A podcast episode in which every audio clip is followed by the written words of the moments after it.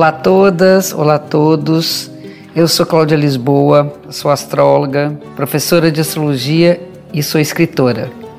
Sejam bem-vindas, sejam bem-vindos ao podcast Astrologia com Cláudia Lisboa, um espaço para a gente falar um pouco mais sobre como a astrologia influencia vários aspectos da nossa vida e para ouvir em primeira mão, assine ou comece a seguir o podcast na plataforma que você preferir. É, hoje eu vou falar de um assunto que é meio base na astrologia, mas que tem é, tanta, tanta possibilidade de explorar que eu vou pegar um ponto deles hoje, que é o estudo de Sol e Lua. Mas sobre que ponto de vista? Sob o ponto de vista de paternidade e maternidade. Vamos lá. Antes de começar a falar astrologicamente, a gente tem que pensar que hoje paternidade e maternidade é uma coisa que a gente tem que ser mais flexível do que era antigamente. Paternidade e maternidade não diz respeito a ser homem ou mulher, ser pai ou mãe. Quantas mães são pais e mães, quantos pais são pais e mães? Né? Então a gente tem que sair um pouquinho desse território do que, que é pai e do que, que é mãe e entender que todos nós, ainda que adultos ou então crianças, a gente tem valores masculinos e femininos, yin e yang, muito marcados, muito fortes e que eles funcionam como uma parceria. Né? Isso antigamente estava relacionado à função do pai e à função da mãe, representados pelo homem e pela mulher. E hoje a gente tem que entender que essas essas divisões de tarefas já são hoje bem mais partilhadas, graças a Deus, acho ótimo, né? E que então a gente vai, vai entender paternidade e maternidade de uma outra maneira. Então vamos lá. A gente tem o Sol como princípio masculino, como sendo o princípio da individualidade, da, da consciência, da razão. E temos o princípio feminino, que é o princípio da lua, que tem a ver com os afetos, com a sensibilidade e com a arte de cuidar e ser cuidado, com afetar e ser afetado.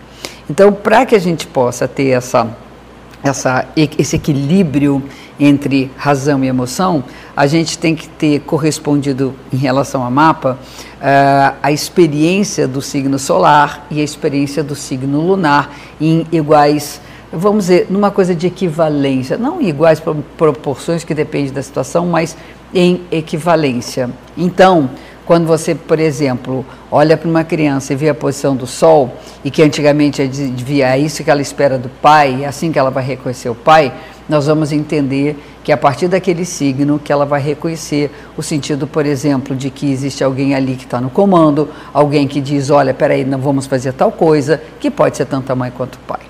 E quando a gente olha para a lua, que antigamente era a figura da mãe, aquela que cuidava, que dava a coisa do afeto, nós vamos entender que tanto o pai e a mãe vão corresponder ao que essa criança espera dela em relação a se sentir ou não cuidado. Isso vale para gente, né? que quando a gente pensa numa análise de mapa, a gente pensa no pai como o sol, a lua como a mãe, mas a gente vai ver isso às vezes de uma outra maneira, né? inclusive figuras que representaram para a gente, por exemplo, no caso do Sol, o exemplo de orgulho que a gente tem, de que a pessoa tem uma vida própria, que ela é firme nos seus propósitos, que ela acredita nela, coisa de autoconfiança. Quantas vezes não é a mãe que está lá mostrando que ela é capaz? Então pode ser uma figura materna. Eu, meu mapa tem inclusive isso aí bastante, é, vamos dizer. Hum, Uh, não é complicado, mas é complexo, né? Que a minha mãe tem um pouco de uma função de que eu, que eu respeito como alguém que tem uma vida própria, tem a vida dela, o pai que eu vejo na figura de meu avô, por exemplo. Então, é, é uma coisa mais complexa.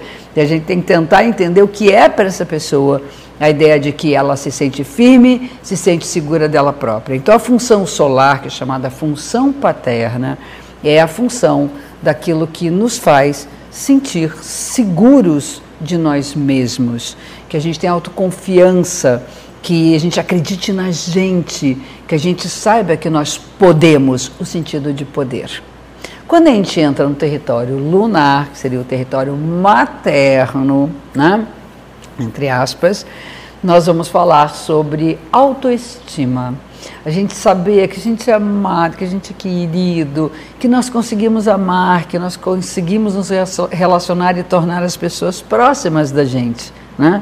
Então, a sensibilidade de se poder deixar afetar pelo outro, a capacidade que a gente tem de afetar a vida de alguém, né, de tocar a vida das pessoas, isso tem a ver com a dimensão lunar.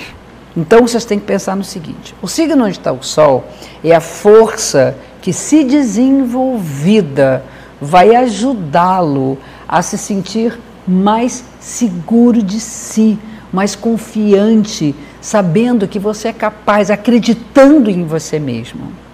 O signo lunar é aquele que, se desenvolvido, se vivido plenamente, vai fazer com que você se sinta amado, que sabe escolher as pessoas que de fato vão lhe acolher, que não vão lhe rejeitar, que não vão lhe machucar. Saber ter sensibilidade para lidar com o outro, não machucar o outro e acolhê-lo e poder amá-lo.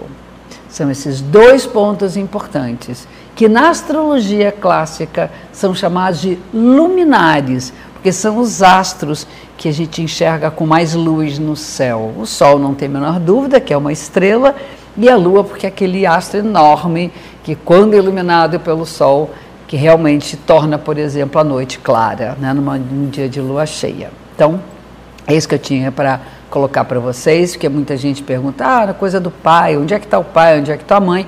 Eu acho que tem essa função de autoconfiança no Sol e de uh, sensibilidade e de autoestima na Lua. Tá bom? Então, fiquem aqui. Todas as quintas-feiras a gente tem um encontro para falar um pouquinho de astrologia. E aqui a gente fecha mais um episódio da semana. Obrigada pela audiência. Espero vocês também no Instagram, arroba Cláudia Lisboa, e no Face, Escola Cláudia Lisboa de Astro. Até a próxima semana. Um beijo grande.